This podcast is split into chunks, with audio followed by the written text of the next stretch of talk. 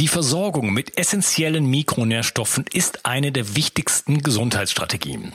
Du brauchst sie für den Energiestoffwechsel in den Mitochondrien, für deine Entgiftung und normalen Stoffwechselfunktionen. Dabei ist es heutzutage schwieriger denn je, diese Mikronährstoffe über die Nahrung aufzunehmen. Dazu kommt noch, dass wir heutzutage durch die vielen Stressfaktoren, denen wir ausgesetzt sind, einen höheren Bedarf haben. Ich habe diesen Bedarf erkannt und war mit den bisherigen Produkten am Markt schlichtweg nicht zufrieden oder einverstanden.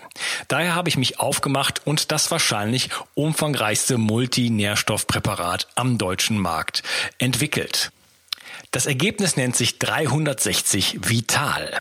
Und dieses Produkt enthält alle wichtigen Vitamine in der richtigen Form und Dosierung, zahlreiche wichtige Mineralstoffe, Pflanzen- und Heilpilzextrakte, Antioxidantien wie zum Beispiel Astaxanthin und Resveratrol, Coenzym Q10, 50 Milliarden darmaktive Bakterien und vieles mehr. Dabei habe ich natürlich auf die höchste Rohstoffqualität geachtet und darum enthält 360 Vital zum Beispiel keinerlei Zusatzstoffe.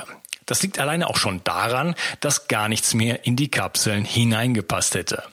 Mit 360 Vital bekommst du also eine Grundversorgung für deine Mitochondrien und aktivierst deine körpereigenen Entgiftungsfunktionen und deinen Stoffwechsel. Daher ist 360 Vital auch ein Grundelement in meinem Entgiftungsprotokoll richtig entgiften. Mit 360 Vital ersetzt du praktisch alle Nahrungsergänzungsmittel in deinem Schrank und bekommst alles in höchster Qualität und erleichterst damit dein Leben. Bio 360. Zurück ins Leben. Komm mit mir auf eine Reise. Eine Reise zu mehr Energie und fantastischer Gesundheit. Ich möchte dir das Wissen und den Mut vermitteln, den ich gebraucht hätte, als ich ganz unten war. Dabei will ich dir helfen, wieder richtig in deine Energie zu kommen. Zurück ins Leben. Immer mehr Menschen sind heutzutage krank und sogar chronisch krank. Die Gesundheitskosten explodieren und es wird immer wilder und immer schlimmer. Und die Frage stellt sich doch, äh, funktioniert dieses System überhaupt noch? Kann dieses System dem Menschen helfen? Dient es dem Menschen? Dient es der Gesundheit des Menschen oder dient es vielleicht auch anderen Interessen? Wie es dazu überhaupt kam und woran es heutzutage in diesem Gesundheitssystem wirklich hapert, das wollen wir ergründen. Und dazu habe ich mir heute die Fachärztin für Allgemeinmedizin und Naturheilverfahren, Ruth Bialewons, eingeladen. Hallo Ruth. Hi, Unkas, danke mal wieder für die Einladung. Sehr schön und ich freue mich sehr über dieses, äh, auf dieses Gespräch mit dir. Und äh, ja, lass uns gleich einsteigen. Ähm, das aktuelle Gesundheitssystem, wie würdest du das bewerten? Funktioniert das so? klares Nein. ich habe mich ja super gefreut, als du mich zu dem Thema äh, angerufen hast oder eingeladen hast und gesagt hast, hey, lass uns mal über das Gesundheitswesen sprechen. Eins meiner absoluten Lieblingsthemen. Nicht, weil ich so toll finde, sondern weil ich so schrecklich finde. Und ähm, einfach ganz klar sagen kann, aus unserer Perspektive in der ambulanten Versorgung geht gerade alles den Bach runter. Über Krankenhäuser wollen wir gar nicht mehr reden. Auch da geht gerade alles wirklich ausgesprochen schnell und rapide den Bach runter. Die Versorgung der Leute draußen ist miserabel. Es wird möglicherweise noch so eine Art von Pflaster draufgeklebt. So ein bisschen was machen wir noch. Aber eigentlich ist das, äh, kann man das Gesundheitswesen gar nicht mehr als Gesundheitswesen bezeichnen, sondern eher als Krankheitswesen oder Krankheitssystem, weil nur Krankheit aufrechterhalten wird tatsächlich. Ja. Ja, okay. Wie, kannst du so, so ein bisschen uns die Geschichte erzählen, wie ist denn dazu überhaupt gekommen? Weil es ist ja auch nicht so, dass das das das alte Medizinwissen ist, sondern das ist ja eine relativ neue Entwicklung, die vielleicht, äh, mhm. sagen wir mal so circa 100 Jahre alt ist. Ja, ja, genau. Ne, das ist ja, ja, wird immer so, ja, mhm. die traditionelle, das traditionelle Gesundheitssystem oder die traditionelle Medizin, das ist nicht die traditionelle Medizin. Ne? Das, mhm. Die sah mal mhm. ganz anders aus. Wie ist es, wie, wie, hat's so, wie ist so zu diesem Übergang gekommen? Ja, es gab ja im Prinzip diesen äh, äh, dieses Buch, diesen Flexner Report, ne? Und ähm, da wurde ja quasi in Auftrag gegeben, dass das Medizinstudium umgestellt oder revolutioniert werden sollte. Und da ist jemand losgegangen, der eigentlich gar nicht so richtig viel Ahnung von Medizin hatte und hat quasi das ganz mechanistisch aufgezogen. Und deswegen ist das Medizinstudium dann eigentlich auch sozusagen, also hat das ähm, zu, sich zur Aufgabe gemacht, Körper und Geist voneinander zu trennen. Das ist im Prinzip Prinzip wie so ein Dualismus. Also wir haben einmal den Körper, wir haben ja die Psyche oder den Geist. Man hat es einfach auseinandergezogen und ähm, eigentlich ist das Medizinstudium ja eher sowas wie ja so ein Mechanikstudium. Ne? Also das heißt im Prinzip, wenn ich lerne, ein Auto zu reparieren, soll man im Medizinstudium auch lernen, einen Menschen zu reparieren. Ja, leider ist der Mensch ein bisschen komplexer als das Auto, deswegen funktioniert das nur mäßig gut. Und ein ganz, ganz großer Teil in der Medizin oder in der Ausbildung ist ja das Thema der Pharmakologie. Also es geht darum, sozusagen Symptome mit einem Namen zu versehen und dem Namen die richtige Medikation zuzuordnen, wenn man es mal ganz banal runterbricht. Und es geht überhaupt nicht darum, ähm, quasi den Körper als Ganzes zu betrachten und ähm, zu integrieren, was denn sozusagen mit diesem Menschen passiert ist, dass er eben diese Krankheit entwickelt hat, mit der er sich jetzt vorstellt, oder das Symptom, vielleicht ist es ja noch gar keine Krankheit. Und schlussendlich ähm, gefällt mir wirklich auch der Begriff dieses Reduktionismus total gut. Das heißt, man hat angefangen, diese ganzen Dinge ähm, in so, so kleine Würfel zu zerschneiden, so dass die verschiedenen Fachbereiche wirklich nur noch auf so kleine Würfelchen gucken und überhaupt nicht in der Lage sind, ein Gesamtbild zu erfassen. Und wir sehen ja, was dabei rauskommt. Also in der Akutmedizin ist das super. Ne, und ich würde das auch hier immer versuchen, so strikt wie möglich voneinander zu trennen. Also wenn ich quasi über die klassische Medizin schimpfe, dann meine ich in der Regel nicht die Akutmedizin, weil ich die Akutmedizin selber Jahre wirklich mit Leidenschaft praktiziert habe und mich da wirklich gut auskannte großen Notaufnahmen gearbeitet habe, im Hubschrauber geflogen bin und so weiter. Ähm, was wir da machen, ne, das ist richtig geil. Also da muss man ganz klar sagen, wir retten da Menschen, wir retten Leben. Wir machen ganz, ganz tolle Sachen. Es gibt super Vorgehen, ATLS-Systeme, das ist ganz, ganz toll. Aber sobald es dazu kommt, dass ein Mensch über diese Akutversorgung hinaus eine Behandlung braucht oder brauchen könnte, funktioniert das System einfach nicht mehr und bricht ineinander zusammen. So, und dann wird der Mensch im klassischen System, ja, ich sag mal, von Station zu Station umhergereicht, ne? Also keine Ahnung, der hat, nehmen wir mal ein Beispiel, sagen wir mal, der hat Schwindel. Das ist ein ganz tolles Beispiel. So, Patient hat Schwindel, was passiert? Ja, zuerst denkt man, könnte vom Ohr kommen. Geht er zum HNO-Arzt, der sagt, nee. Dann sagt er vielleicht Halswirbelsäule. Dann geht der Patient zum Orthopäden, der Orthopäden sagt, MRT-Pornografie, ne? Also es wird ja alles ins MRT geschoben, was nicht bei drei Den kannte ich noch nicht. Ist, ne? ja, also damit verdient man verdammt viel Geld mit Bildgebung. Ja. Ne? Also ähm, MRT-Pornografie geht los, dann wird irgendwas bildge bildgeblich dargestellt.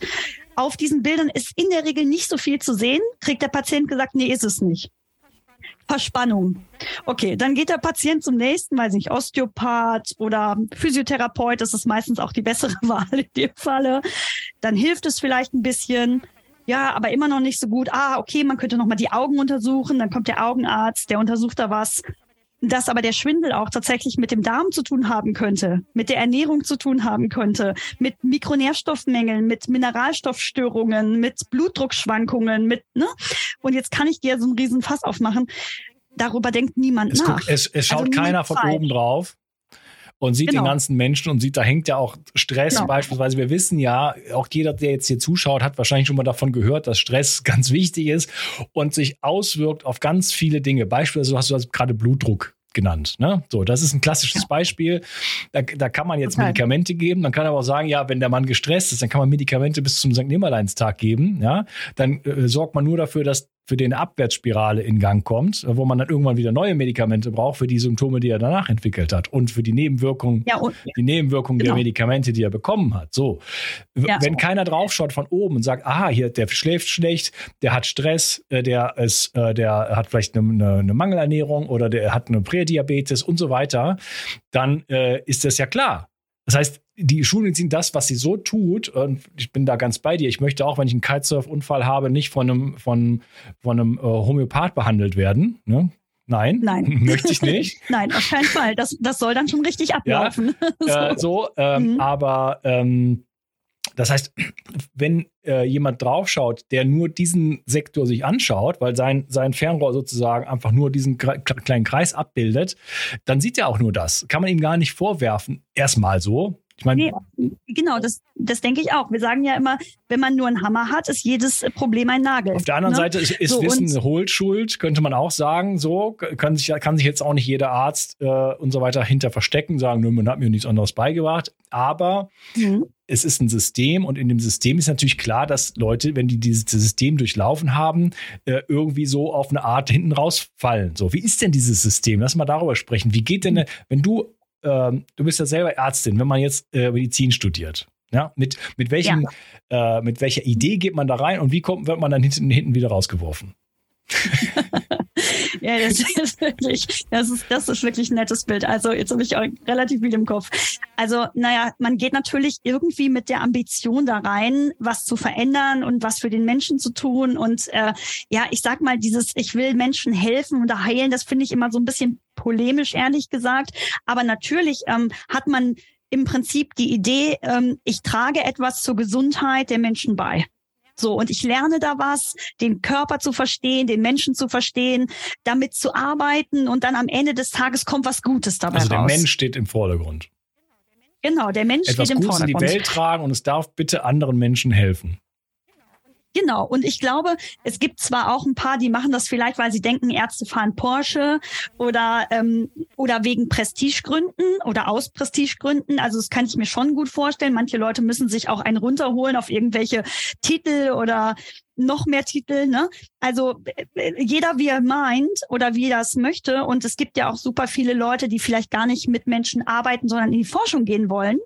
Was ja auch total toll wäre, wenn die Forschung eine Forschung wäre, die auch nennenswerte Erkenntnisse oder ja, sagen wir mal, eine Forschung betreibt, die den ganzen Menschen betrachtet. Ja, und nicht nur eine, so das, eine unmessliche Steigerung von Reduktionismus. Also Reduktionismus kurz erklärt, etwas so weit reduzieren und ah, wir haben eine Zelle und dann haben wir eine, äh, eine, eine, da drin nochmal eine Organelle und da drin ist nochmal dies und wir haben ein Atom und Quanten und irgendwann sieht man nur noch irgendwelche Teilchen und hat den Menschen aus dem Auge ja. verloren.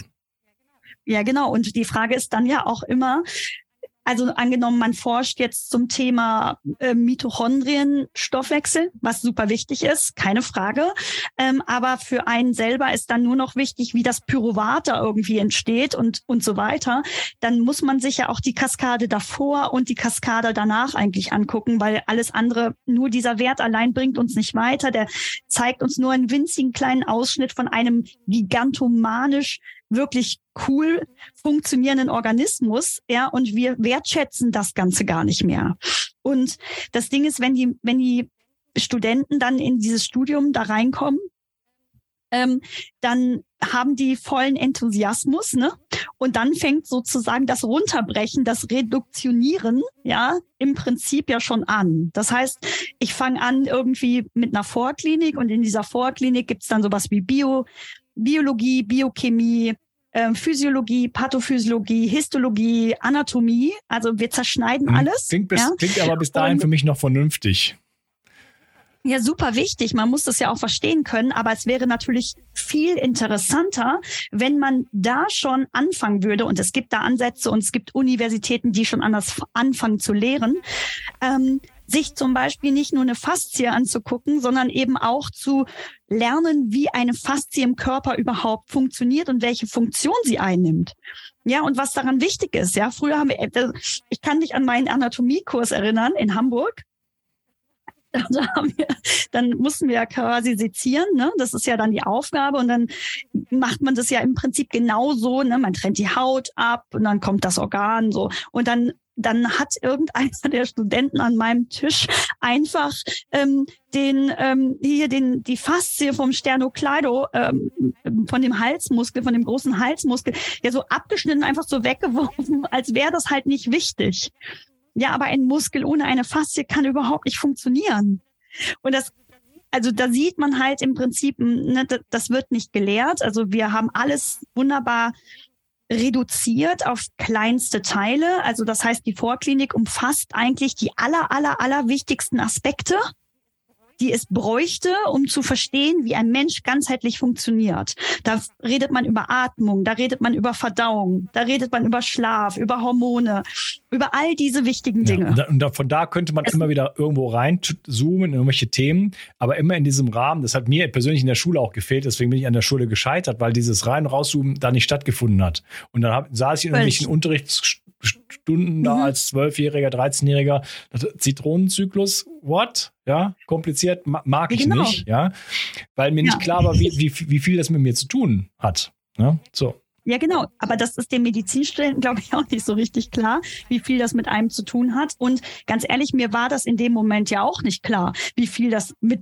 überhaupt allem zu tun hat. Ja, für mich wurde quasi dieser Block an Wissen ja erst da wieder interessant und einfach so dass ich mich da angefangen habe, so reinzufuchsen, als ich gemerkt habe, dass ich in der Klinik überhaupt keine Erfolge hatte mit meinen Patienten und nicht, das liegt nicht an mir, also dass ich alle falsch behandelt habe oder sowas, ne? sondern diese Sinnlosigkeit, die man da erlebt, ähm, die ist einfach so schlimm, dass ich mich bis heute frage, wie meine Kollegen das so lange dann auch in diesem System aushalten können. Das verstehe ich nicht. Ja? Also das ist mir ein absolutes Rätsel. Damit ich gleich, gleich kurz so, mit dir darüber sprechen, aber mhm. äh, kurz nochmal meine mhm. Frage nochmal kurz äh, noch formulieren. Äh, du hast jetzt beschrieben, wie geht man ins System rein, mit welchem Enthusiasmus und wie kommt man raus. Also mhm. du hast jetzt gesagt, okay, wir machen Anatomie und so weiter, aber jetzt kommt ja dann irgendwann das ganz große Thema Pharmakologie und so weiter. Also was hat man dann so mitgenommen und mit, mit welcher Vorstellung, mit welchem Weltbild kommt, geht man dann so, jetzt habe ich schon das angedeutet, ja, mit welchem genau. Weltbild geht man, geht man da raus dann aus, so, aus der Uni und dann macht man ja Arzt im Praktikum. Das ist ja ein langer Weg auch. Ne? Also zum Geld verdienen, um da die, die Ärzte mal zu verteidigen, ist das ist nicht so eine tolle Idee. Da kann man, gibt es schnellere Wege, nee. um Geld zu verdienen. Ne? Also ja, das kann ich äh, definitiv bestätigen. Also man ist ja im Prinzip dann, ähm, wenn man die Vorklinik, dann kommt ja in diese Zwischenprüfung das Physikum, da wird Hardcore ausgesiebt, ja, und da geht's ja alles immer nur um Ankreuzfragen. Also das heißt, du lernst auswendig aus Altklausuren, du verstehst nix, mhm. ja, so und ähm, hast dann auch deine mündlichen Prüfungen, aber auch da, du verstehst nichts. Das ist alles nur einfach so reingetrichtert und ähm, und dann gehst du in die Klinik und in der Klinik wirst du halt gnadenlos verheizt. Ne, also die Vorlesungen und die Praktikas und so, das ist alles ganz nett. Ähm, bei mir, und das würde ich tatsächlich so unterstützen, war das noch alles ein ganz gutes Niveau. Aber heutzutage, wer hat in der Klinik Zeit, Studenten anzuleiten? Wer hat Zeit, junge Kollegen zu nehmen und zu sagen, so komm mit, ich zeig dir jetzt mal, wie ja, das geht und so, so ein richtiger Mentor. Das. Ne? Nee, das gibt, also das gab es bei mir, in meiner Zeit gab es das also, noch. Also erst, erst in der Uni Formulare auswendig lernen und dann, ja. dann als, als besserer Krankenpfleger äh, verheizt werden. Genau. Ja, genau. Also man ist da wirklich, also man macht dann da die Wochenenden und die Nächte und räumt die Scheiße weg oder nimmt Blut ab, äh, die ganze Zeit Blut ab, sitzt man mal in so einer äh, Gesprächsrunde dabei, aber eigentlich ähm, naja, also man übt dann noch so ein bisschen untersuchen vielleicht, ne? Aber es, man, man lernt auch mal Anamnesen zu das machen mit, oder mit, sowas. Mit ne? vier, fünf Jahren habe ich das auch schon geübt. ja, genau. So, und na gut, also so, man bekommt aber nicht wirklich äh, das Gesamtbild gefasst oder erfasst. Und je nachdem, in welcher Abteilung ich mich befinde, fokussiert sich ja alles nur auf dieses eine System, so wie wir das gerade gesagt haben. Es wurde alles reduziert. In der Orthopädie lerne ich orthopädische Dinge. Es wird aber nie überlegt, okay, Muskelstoffwechsel, Schmerzsyndrome, was hat das denn mit internistischen Sachen zu tun, mit Stoffwechsel, mit Mitochondrien, mit Nerven und so weiter, keine Ahnung, ja. So, da behandeln wir mechanistisch so. In der Neurologie das finde ich äh, grundsätzlich erstmal ein ganz, ganz spannendes Fachgebiet. Da wird viel weiter geguckt tatsächlich, aber auch dann wieder in die Kleinteile runtergebrochen. Ja, ist es ein Schlaganfall? Ja, wie ist das gekommen? Ah, muss der Internist klären. Ne? So. Und in der inneren Medizin ist das ja so schlimm, also wirklich, also so Katastrophe, wenn man da Stationsdienst macht, ja, geht das in diesen Visiten, wo man dann von einem gestressten Oberarzt, wenn man Pech hat, oder einem schreienden Chefarzt, wenn man noch mehr Pech hat, begleitet wird, der einen vor dem Patienten lang macht, runterzieht, ja, erniedrigt. Ähm, und wo es dann im Prinzip darum geht, soll ich dieser alten armen Dame dem Beta-Blocker noch eine Vierteltablette nach oben schrauben, ja oder nein? Und ähm, also ein wirklich ein hanebüchenes Bild hat sich mir geboten, so dass ich quasi aus dem System aussteigen musste. Jetzt ist man also, fertig damit, kommt man raus und jetzt eigene Praxis oder wie, wie, wie geht das jetzt weiter? Vor allem, vor allem naja, was, was ist mit also, den Menschen passiert? Das ist das, was mich am meisten interessiert. Also mhm. bisher hat er ja nicht so richtig viel gelernt.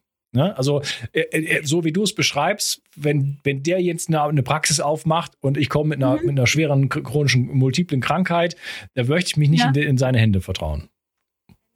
Äh, nee, würde ich dir auch nicht anraten. Ähm, also du gehst ja sozusagen nach dem Studium grundsätzlich in der Regel erstmal in die Klinik ähm, und startest irgendeine Facharztausbildung. Also das heißt, du spezialisierst dich ja dann. Es gibt den Generalisten, ist nur der Allgemeinmediziner, wenn man es mal genau nimmt.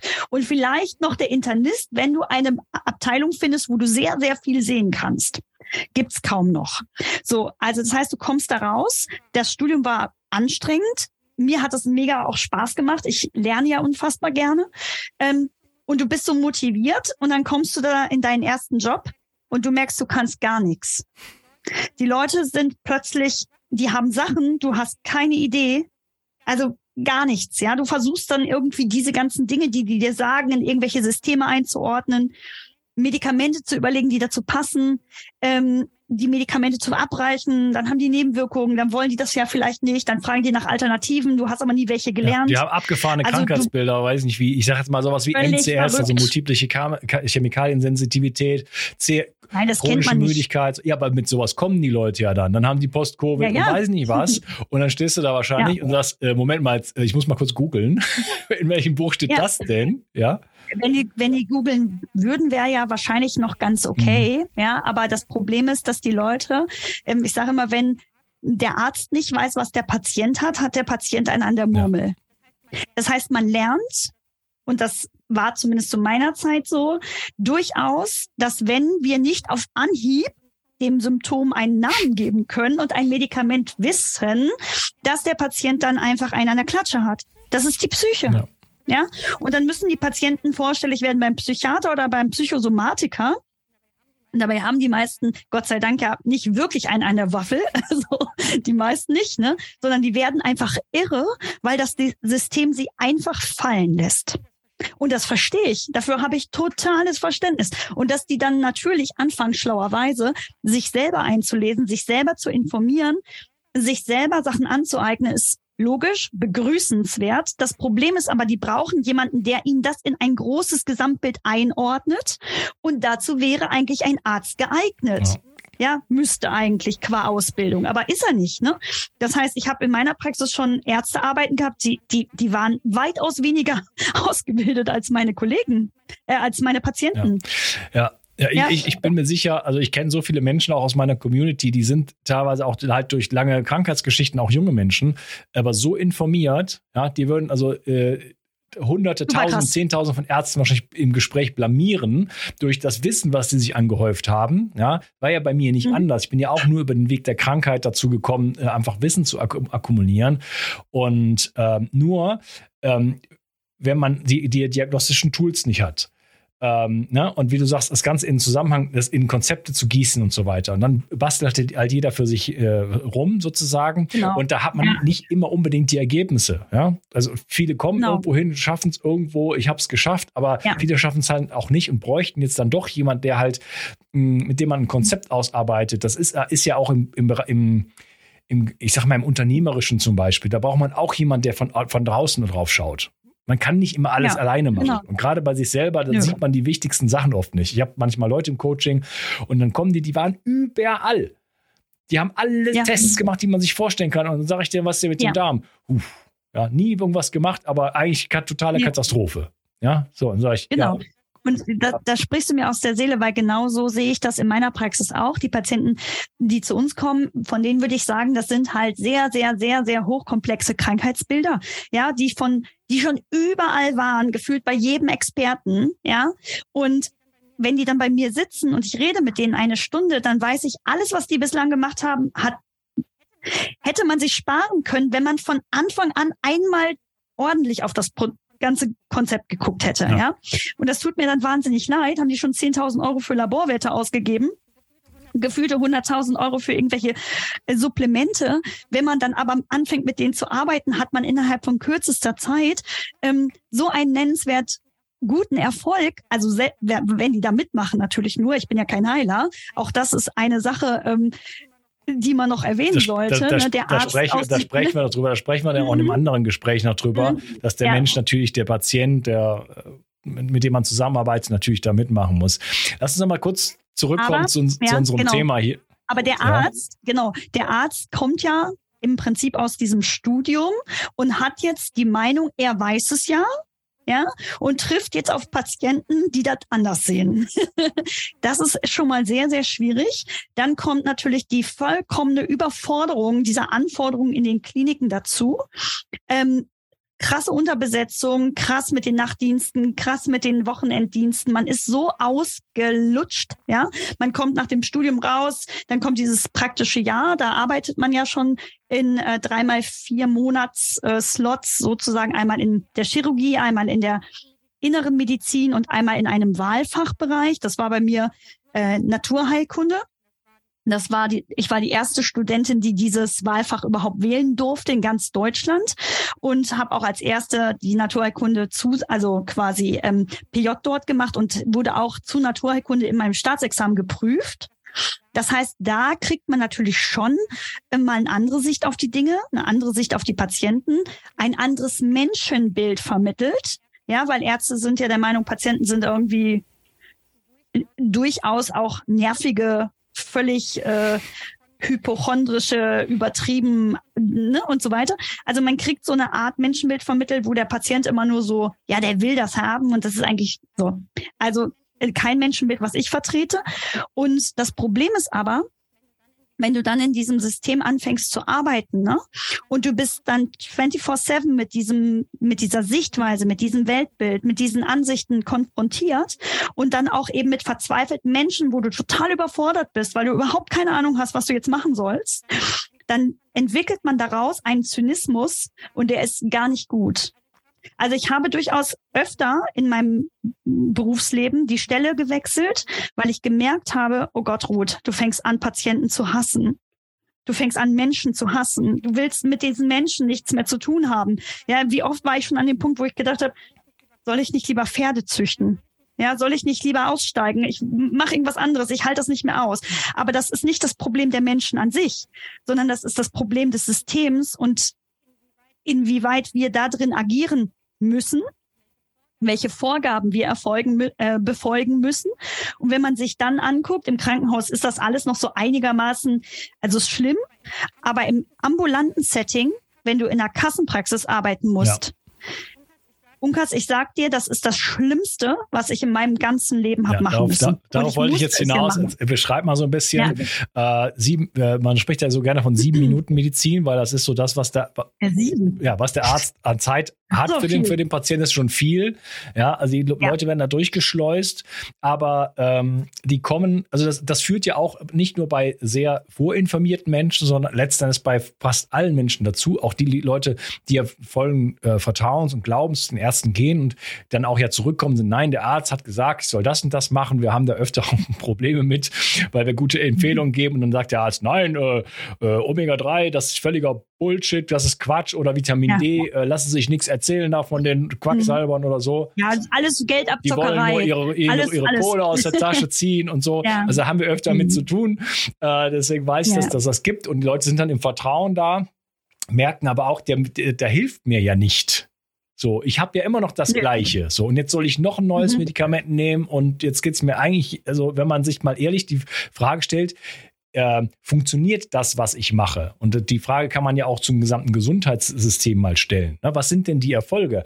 Äh, wenn wir ein so tolles Gesundheitssystem hätten, dann hätten wir ja keine Kranken mehr oder nur ganz wenigen. Denen wird immer ganz schnell geholfen und alle laufen total gesund in der Gegend rum. Ist das, ist das die ja. Realität? Ja, ja, ganz offensichtlich nein. Ne?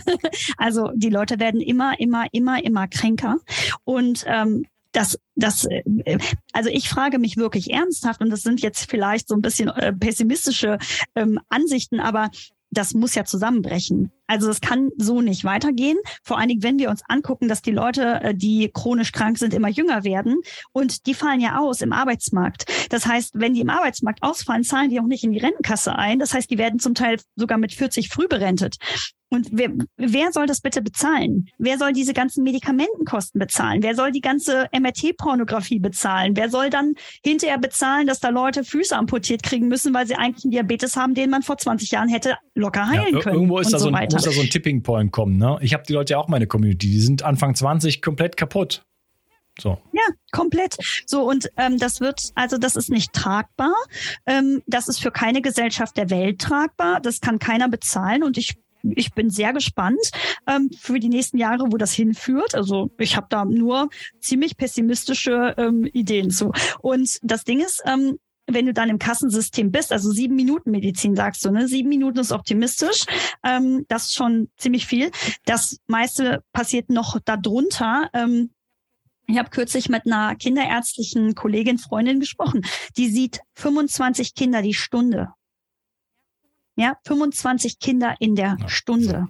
Ja, und die ist eine, die das mit Leidenschaft macht, die das mit absoluter Passion ausführt. Stellt zehn in die Reihe ja? und macht dann ja, aber wie soll die, genau, wie lange soll die das durchhalten? Ne, jetzt kommt die nächste Frage. Also was machen wir, wenn die Leute, die im Gesundheitswesen eigentlich die Leute gesund machen sollen, ähm, selber krank, krank werden? werden ne? Und aus meiner eigenen Geschichte, ich habe ähm, in Berlin äh, quasi musste ich ja ambulante Stationen äh, durchlaufen für meine Facharztausbildung zum Allgemeinmediziner und äh, war da auch in zwei verschiedenen Praxen. Die erste Praxis war so eine klassische hausärztliche Praxis mit einem Methadon-Programm. Also das heißt, da waren halt nur Junkies, die quasi äh, in dieses Programm kamen und die eigentlich nur die ganze Zeit Schmerzmittel, Antibiotika, also über Lebensstil brauchst du da gar nicht anfangen. Alle haben geraucht. Ne? Und ähm, also das ging mir so gegen den Strich, dass da auch wirklich gar nichts versucht wurde, irgendwie zu implementieren. Da war ich nur ein halbes Jahr aus Gründen und bin dann in eine orthopädische Praxis gegangen, eine große orthopädische Praxis und dachte, ja gut, Haltung und Bewegung, der ganze Körper, der Mensch und so, das interessiert mich brennend. Ähm, ja, und da war, war das folgendermaßen. Ich hatte die äh, eine 40-Stunden-Stelle mit einem kleinen, mit meinem kleinen Sohn. Mein Mann war natürlich auch noch da. Und ähm, dann sollte ich quasi im Fünf-Minuten-Takt die Patienten entweder einrenken oder äh, Cortisonspritzen in Gelenke verteilen. Ne? So, und ähm, äh, äh, davon mal abgesehen, dass eine Cortisonspritze ins Gelenk auch nur mäßig gutes Idee ist, so grundsätzlich. Und das Einrenken in fünf Minuten, ohne zu wissen, was der Patient hat, auch grundsätzlich nicht so eine gute Idee ist, bin ich irgendwann dann hin zu meinen drei männlichen Chefs und ähm, habe gesagt, Leute, es tut mir schrecklich leid, aber das, was hier passiert, ist überhaupt nicht gut. Ähm, ich, ich will 15 Minuten pro Patient. Ja, dann haben sie erstmal so, nee, was will die jetzt schon wieder? Hier schon wieder so eine Ansprüche und haben dann aber sich darauf eingelassen. Und jedes Mal, wenn die dann an mir vorbeigegangen sind auf dem Flur, hat einer von denen gesagt, ach, da ist sie wieder, die lahme Schnecke.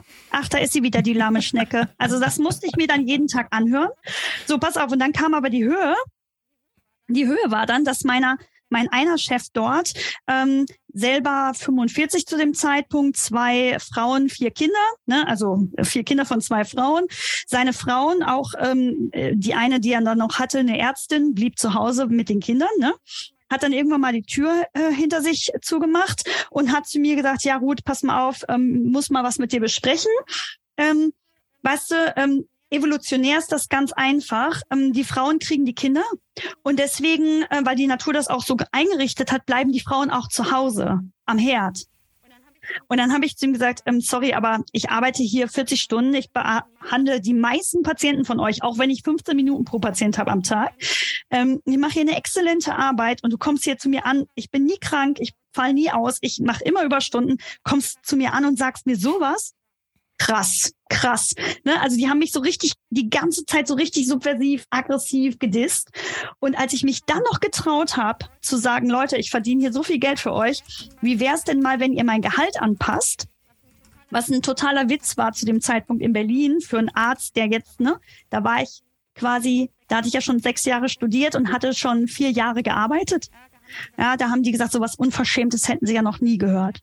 Ja, also sowas Unverschämtes, das wäre eine Unverschämtheit. Ja, dann, hab, dann bin ich am Ende dieser sechs Monate morgens wach geworden, hatte eine halbseitige Gesichtslähmung und ähm, habe dann für mich entschieden, okay, der Weg hört hier auf. So und habe dann da gekündigt, bin dann nach Düsseldorf zurück in eine Privatpraxis, wo ich dann im Groben und Ganzen erstmal viel entspannter und mit mehr mit meiner Überzeugung arbeiten konnte. Aber weil die auch nicht innovativ genug waren aus meiner Sicht, also aus meinem Empfinden, bin ich dann auch da wieder ausgestiegen und in meine eigene Praxis eingestiegen. Eine Kassenarzttätigkeit ne, ist egal, was die Leute für eine Ambition hatten, als sie damit gestartet sind. Eine so schlimme Angelegenheit, dass man das echt keinem empfehlen kann. Geht nicht. Und dann wird dir von der Kassenärztlichen Vereinigung gesagt, wie viel Medikamente du wovon verschreiben darfst. Die budgetieren dir alles. Du darfst nur ganz beschränkte Physiotherapie-Rezepte ausstellen. Ne, du darfst nur die Dinge machen, die die dir vorgeben, die im Leistungskatalog gegeben sind. Das heißt, du hast keine Zeit über Lebensstil zu reden. Du hast keine Zeit über Supplemente zu reden. Du hast keine Zeit über Nährstoffe zu reden. Und wenn du dann diese Grenze überschreitest, du verschreibst zu viel Aspirin, du verschreibst zu viel Beta-Blocker, weil einfach deine Patienten das jetzt brauchten oder zu viel Physio, dann kommt es zu einem sogenannten Regress und der Arzt zahlt das aus seinem Einkommen zurück. Das ist scheißegal, ob die Patienten da waren und behandelt wurden. Es ist scheißegal, ob die das gebraucht haben, weil das aus medizinischer Sicht sinnvoll war. Das ist scheißegal. Es geht nur um das Budget. Und in Berlin war das tatsächlich so in dieser Praxis, weil ich so viele Patienten da gesehen hatte und prozentual die Neupatientenaufnahme im Verhältnis zum Vorjahr deutlich angestiegen war, kannst dir ja vorstellen, 40 Stunden Zeit, ne? mussten die im Quartal für mich so um die 5.000, 6.000 Euro an die KV zurückbezahlen, weil ich zu viele Patienten gesehen mhm. hatte. Aber die Patienten waren da, ja, und wir haben die behandelt. Nicht besonders nach meinen Kriterien gut, aber wir haben die behandelt. Und du hast als Arzt in diesem System, du kannst nur Land untergehen. Ja. Geht nicht. So, und keine Kassenpraxis der Welt trägt sich selber, wenn sie nicht die Subvention hat von den Privatpatienten. Ja, da, da muss Geld reinkommen. Und dann kommt noch dazu, Sprechen wird nicht bezahlt. Das heißt, wenn du dir den Luxus gönnen möchtest, mit deinen Patienten länger zu reden als zehn Minuten. Es gibt nämlich zwei Gesprächsziffern in der privatärztlichen Abrechnungs äh, ähm, GOE. Ähm, da musst du irgendwie gucken, wie du das mit den Gesprächsziffern mit dem Patienten vereinbarst oder höhere Steigerungssätze einsetzt und so weiter. Sprechen wird nicht mhm. bezahlt. Wenn ich den Patienten aber jedes Mal ins MRT schicken würde, wird die Kasse alles bezahlen ne? aber nicht, ja, wenn ich weil rede. Weil es natürlich viel Geld macht. Ja. Okay, ich fasse mal zusammen. Wir sind am Ende der Zeit angekommen. Ähm, wir haben ein System, was ganz klare Vorgaben macht. Äh, äh, Medikamente, ja, äh, in bestimmten Kontingenten aber auch so. Also es geht nicht um, an den, äh, um die Bedürfnisse. Ganz viele Dinge. Und da haben wir jetzt noch gar nicht drüber gesprochen. Du hast es nur so im Nebensatz kurz angedeutet. Auf der, ähm, auf, auf der Seite der Naturheilverfahren, Homöopathie, Kräuter. Es gibt so viele Frequenzmedizin. Es gibt so viele Verfahren und so viele Möglichkeiten, wie man Menschen helfen kann. Ähm, die sind natürlich alle nicht zugelassen und das hat was mit diesem Flexner Report äh, zu tun. Äh, 1910 könnt ihr mal ein bisschen googeln, steigen wir jetzt nicht weiter darauf ein, mache ich demnächst mal irgendwann ein Video zu. Äh, sehr spannende Geschichte, was für Interessen dann da wirklich hinter stehen. Aber ähm, diese Medizin ist also eine, die nimmt sich keine Zeit. Sie hat, äh, schaut nicht von oben auf den Menschen. Sie sieht nur Symptome, äh, denen sie einen, einen Namen gibt. Und entweder es gibt gibt einen Namen, dann gibt es ein Medikament oder äh, derjenige kommt, kann irgendwie sagt, Sie haben, haben einen eine Waffe, ja, bitte zum Psychologen, wenn überhaupt, ja, wenn die Überweisung dann ja. nicht, nicht schon zu teuer ist. äh, und eine Medizin, die auf die drängenden Probleme dieser Zeit, nämlich die chronischen Krankheiten, keine einzige Antwort hat. Keine. Schön, dass du dabei warst, Ruth. Wo kann man dich finden und wo kann man äh, anders behandelt werden als äh, nach diesem Schema? Also es gibt ja Gott sei Dank nicht nur meine Praxis, die, die sich auf diese Themen spezialisiert hat, aber mich findet ihr unter äh, auf, auf meiner Webseite unter www.bialomed.de. Da findet ihr ganz, ganz viele äh, Informationen schon. Es gibt einen Podcast, den wir machen, der heißt Wissen macht Gesundheit. Auch da sprechen wir über diese Themen. Ähm, ich halte unglaublich viele Vorträge auf verschiedenen Plattformen, Medumio zum Beispiel oder bei Doctaris, wenn es jetzt Leute zuhören, die auch aus dem Therapeutenspektrum Spektrum kommen. Genau, also wir machen da viel und wir werden noch viel mehr machen in den kommenden Wochen und Monaten. Also bleibt dran, bleibt ja, gespannt. Super. Wenn genau. du Lust hast, dass Ruth und ich dieses Gespräch weiter fortführen, weil da könnte man noch, noch noch weiter sozusagen reingehen, dann schreib mir bitte das bitte in die Kommentare. Ich persönlich hätte Lust dazu. Äh, vielleicht gibt es da noch mal einen zweiten Teil. Vielen lieben Dank, Ruth, dass du da warst. Und ähm, ja, ich hoffe, dass wir es schaffen. Wir werden auf jeden Fall noch ein zweites Gespräch aufnehmen, wo es darum geht, wie man es denn anders machen könnte. Ja, äh, ich hoffe, dass mehr und mehr Menschen auch in dem, äh, also Ärzte äh, und überhaupt Menschen, sage ich jetzt mal, das äh, verstehen und dass sich das, dass es schon zu einer Umformung, zum Umformungsprozess da kommt und le letzten Endes irgendwo äh, man sich entweder von diesen Institu Institutionen löst oder die äh, in, in irgendeiner Form reformiert werden. Vielen Dank auf jeden Fall für dein, für dein Wirken in der Welt und ich wünsche dir noch einen schönen Tag. Danke, bis Ciao. bald. Kennst du schon mein Buch Zurück ins Leben, Wege aus der Müdigkeit? In diesem Buch stelle ich dir Techniken vor, die dir, egal ob jung oder alt, ob krank oder fit, helfen können, nicht nur deine Müdigkeit loszuwerden, sondern mehr Energie und Gesundheit in dein Leben zu bringen. Du lernst, wie du am Atem deinen Gesundheitszustand präzise ablesen kannst und mit einer einfachen Übung deutliche Verbesserungen im Bereich der Durchblutung, der Sauerstoffversorgung, der Nährstoffversorgung deiner Zellen und damit verbunden vielen anderen Symptomen erfahren kannst. Du erfährst, warum Muskulatur für jeden Menschen aus gesundheitlichen Gründen wichtig ist und immer wichtiger wird, je älter du wirst. Ich zeige dir eine Technik, mit der du, egal wie es dir jetzt geht, schnell große Erfolge erzielen kannst.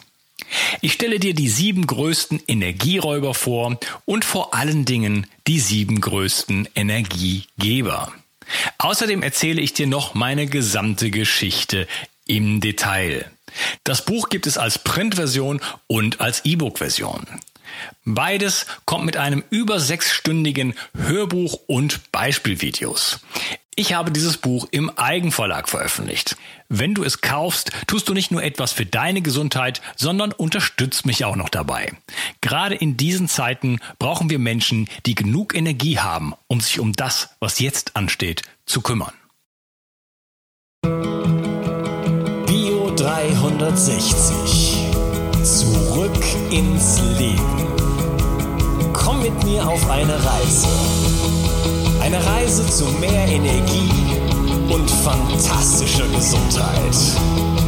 Ich möchte dir das Wissen und den Mut vermitteln, den ich gebraucht hätte, als ich ganz unten war. Dabei will ich dir helfen, wieder richtig in deine Energie zu kommen. Zurück ins Leben.